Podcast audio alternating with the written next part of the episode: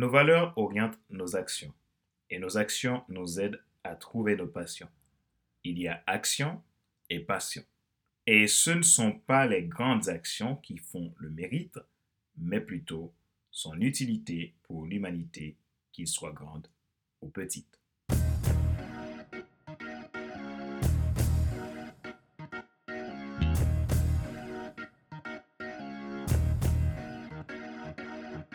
Bonjour Madame, Monsieur. Merci d'avoir rejoint le FC Leadership Podcast, le podcast de la semaine destiné à ceux et celles qui ont assez de subir la vie, de passer à l'action, même s'ils ont peur, pour vivre en fond de leur rêve. Je suis Pater Célestin, votre coach professionnel certifié RNCP, consultant formateur, auteur du guide de l'auto-coaching pour les d'épanouissement professionnel et personnel oui, co-auteur du livre Devenir enfin moi, en avant vers la route, soit ce que tu dois absolument savoir sur toi-même pour enfin sortir de des autres et vivre rêves.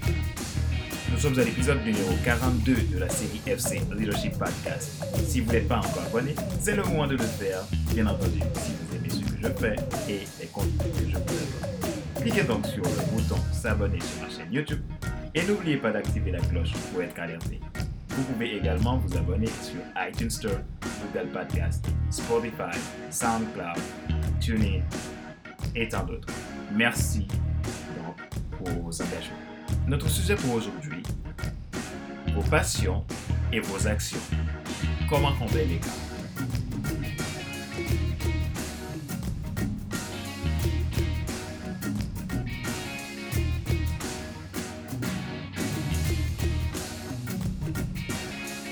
Quelqu'un m'a dit qu'elle n'en connaît pas ses passions. Cependant, elle aime faire certaines choses dans sa vie. Le problème, c'est que le mauvais entourage peut nous faire perdre le sens de nos actions vers nos passions. Pour notre épisode d'aujourd'hui, voici quatre conseils que je vous donne pour combler l'écart entre vos passions et vos actions. Quand vous ne savez pas par où commencer pour aller vers un objectif concis. De même qu'un potier avec une masse d'argile fait tout ce qu'il veut, de même l'homme règle ses propres actions. Proverbe sans cri. Conseil numéro 1. Ne pas avoir peur de commencer. L'obstacle le plus difficile à surmonter pour se lancer dans sa passion est peut-être la peur de l'échec. Le syndrome de l'imposteur peut nous envahir à un point tel que nous craignons de ne pas être qualifiés pour le rôle et ne pas être découverts.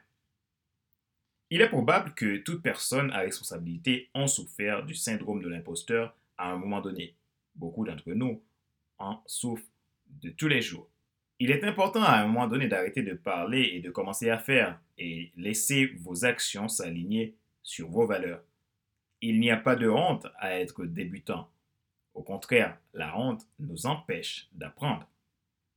Les gens ne pensent pas autant à vous que vous l'imaginez. Vous avez la liberté de prendre des risques, d'échouer, d'apprendre et d'améliorer les choses grâce aux leçons apprises de vos échecs. Conseil numéro 2. Être curieux de la critique. Vous ne devez pas arrêter de poursuivre votre passion parce que les gens vous critiquent. Au lieu de simplement souligner le négatif ou d'assumer le pire, posez des questions ouvertes. Conseil numéro 3. Recherchez de nouveaux points de vue. La curiosité doit être utilisée pour développer et trouver de nouveaux points de vue qui vous emmèneront vers l'objectif. Supposons que vous ne savez pas où l'histoire vous mènera et que vous n'ayez pas peur de ce que vous pourriez trouver, soyez disposé à être surpris par votre propre curiosité. On nous dit toujours que notre passion existe et elle attend d'être découverte. C'est une très bonne chose. Cependant, cela peut mettre une pression à ceux qui n'arrivent pas encore à le trouver. Je vous conseille de ne pas vous stresser pour le trouver. Cependant, mettez en place des petites actions en fonction de ce que vous avez comme idée et de ce qui brûle dans votre cœur. Et faites-le rapidement et faites-le bien. En cherchant de nouveaux points de vue et en mettant en place des actions, vous finirez par le trouver. Être passionné par la bonne chose c'est bien, mais nous donnons souvent trop d'importance à la passion. Certaines personnes trouvent facilement leur passion, mais cela peut être stressant pour ceux qui n'arrivent pas à le trouver encore. Vous n'avez peut-être pas encore trouvé votre passion. Alors, mettez-vous en action pour trouver de bonnes choses qui vous font du bien et vous permettent d'avancer et faites-les en toute liberté et amour. Au lieu de rester focus à la recherche de votre passion, si vous avez du mal à le trouver, penchez-vous sur votre curiosité. Mettez en pratique ce que vous apprenez et voyez où cela vous mène. Conseil numéro 4. N'ayez pas peur si votre rêve est petit. Nous entendons toujours parler de grands rêves, mais comme chercher sa passion, cela peut être aussi paralysant quand nous voulons souvent rêver grand sans commencer par les petits rêves que nous avons. Au lieu de quelle est mon action à mener pour réaliser tel objectif, nous nous demandons est-ce assez grand mon rêve? L'important, ce n'est pas que le rêve soit assez grand ou pas, mais c'est que ce rêve, grand ou petit, puisse ajouter de la valeur dans votre vie et celle des autres. Si votre rêve est assez grand pour vous, c'est très bien. S'il est petit, il est aussi grand pour vous. Ce qui compte, c'est ce que vous en faites. Vous devez juste vous mettre en route pour le réaliser.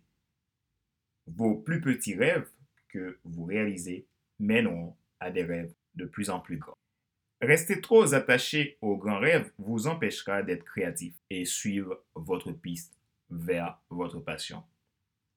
Afin de bâtir une vie de passion, d'objectifs et d'impact, vous devez faire le dur travail qui consiste à connaître les priorités absolues de votre vie. Lise Boanon. Rappelez-vous qu'il n'est pas nécessaire de tout savoir pour être un grand influenceur. Soyez vous-même.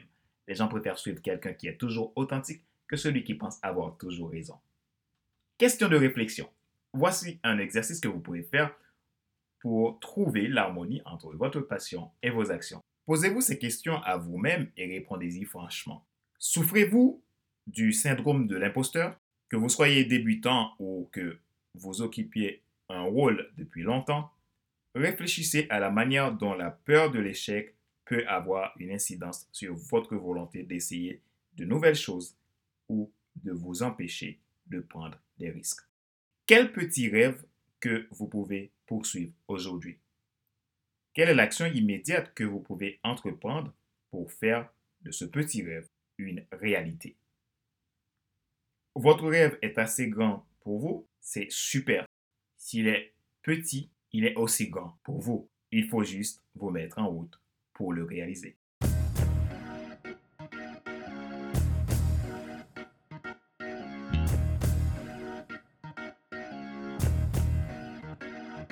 Nous sommes arrivés à la fin de cet épisode numéro 42 de la série FC Leadership Podcast, le podcast de la semaine destiné à ceux et celles qui ont assez de chimie à vie et de passer à l'action même s'ils ont peur vont enfin leur Merci de nous avoir rejoints.